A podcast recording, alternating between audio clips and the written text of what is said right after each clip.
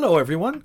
Welcome to Morning English. This is Colin. Hello, everybody. This is Cecilia. 欢迎大家收听早安英文。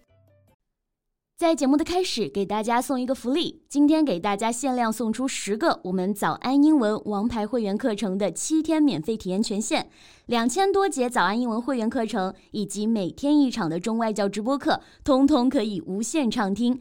体验链接放在我们本期节目的 show notes 里面了，请大家自行领取，先到先得。So, how was your holiday? Yeah. It's been raining and raining and sometimes more rain. so I wasn't able to go anywhere. Yeah, me too. But I kind of enjoyed staying in. 我可能比较宅哈，所以还比较享受这种窝在家里的感觉。那待在家里不出门，我们除了可以说 stay home 之外呢，可以直接说 stay in。So, what do you usually do when you stay in? Nothing, just chilling. You know, getting enough sleep, relaxing a little. Oh, and I watched this super fun show. Oh, yeah? What show? Um, listen to me. Yeah, I'm listening. No, I mean the show is called Listen to Me. 这个节目呢就叫做听解说，是一档全女性脱口秀挑战节目。 So I didn't know you had a taste for talk shows. 嗯，这里有个很好的短语哈，它叫做 have a taste for，它表示爱好某事，对某事有兴趣。Okay, I'll tell you what interested me most about this show.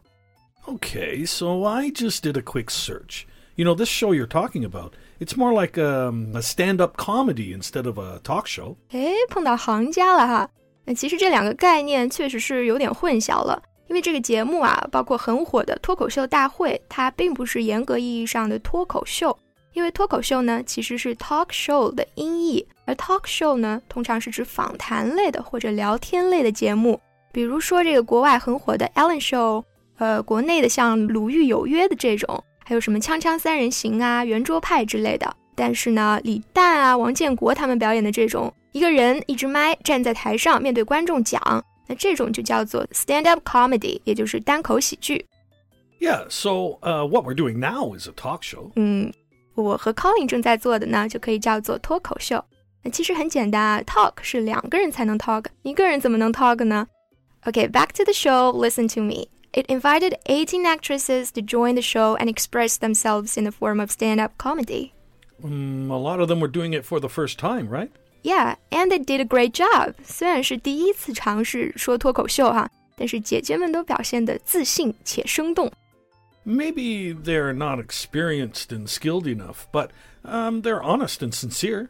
They really spoke their mind and talked of um, the problems women run up against in this society. 没错啊， 哎，在单口喜剧方面，比他们更有经验、有技巧的人大有人在。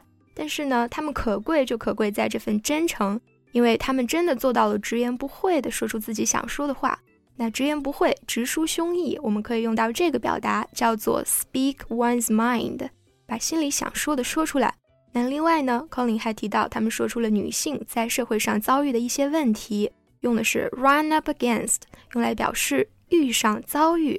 通常后面都会接一些困难啊、问题啊这些不太好的情况。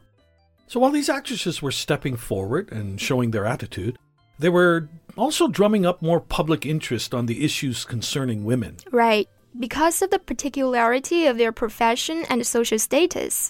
那因为这些女性的职业特殊性啊，她们可以通过努力争取到更多的社会关注。那 drum up 就用来表示竭力争取某事。 Yeah, for example, uh, they were trying to drum up new business. Right, drum up new business 就是说他们正在努力招揽新生意。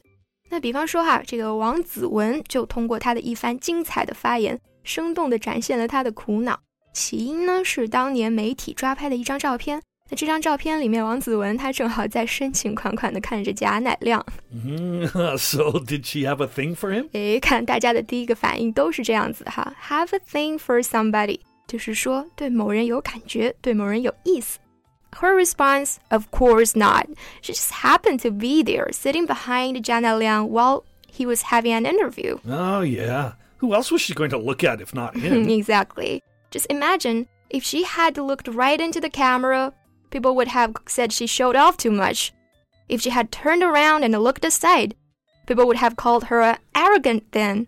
Yep, so she was in a catch 22 situation Because either way, she was going to be criticized. 没错哈， 这个 catch twenty two 这个说法呢，最早是来源于美国的一篇长篇小说，叫做《第二十二条军规》，它呢就用来表示这种进退两难的困境。So, since you seem to love stand up comedy so much, have you ever thought about um, coming on the stage and being a comedian? to tell you the truth, I have imagined what would be like if I were the one standing on the grade, desperate to make people laugh. And I'm like 80% sure that it's gonna be a disaster. so, well, there's still a chance it might go well. No, the 20% possibility is that the audience might find it funny to see me being embarrassed and pathetic. well, all right. Uh, being a stand up comedian does require a lot of courage. Yeah, and it's hard to make people laugh, and when they don't, it's huge stress. But it's not only about courage, you know, it's about gift and skill. Because every story they tell, every punchline they throw, they've mulled over carefully before.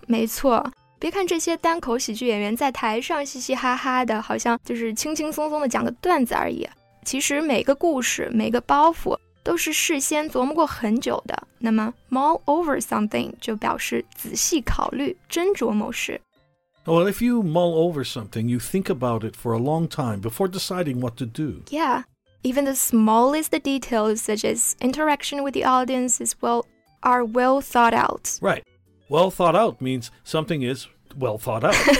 这是它的字面意思啦。那 think out 呢是指仔细考虑， 那么 well thought out 就是指一件事是经过周密考虑、深思熟虑过的。Oh, I got it. I got it. It means something is carefully planned. 没错。那所以啊，说了这么多，得出的结论呢，就是我这辈子是当不上单口喜剧演员了，只能寄希望于你啦，Colin。Me? No, thank you. I prefer being entertained rather than entertaining people. 嗯，看来 Colin 的幽默是办公室限定的，大家是无福享受了哈。好，那这期节目就到这里啊。So thanks for listening. This is Colin. This is Cecilia. See you next time. Bye. 今天的节目就到这里了。如果节目还听得不过瘾的话，也欢迎加入我们的早安英文会员。 成为会员，您就可以无限畅听我们每天一场免费的中外教直播课，以及两千多节原创系统课程了。今天我们限量送出十个七天免费试听权限，试听链接放在我们本期节目的 show notes 里了，请大家自行领取，先到先得。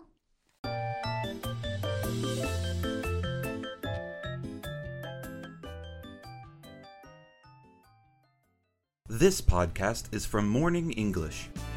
学口语就来早安英文。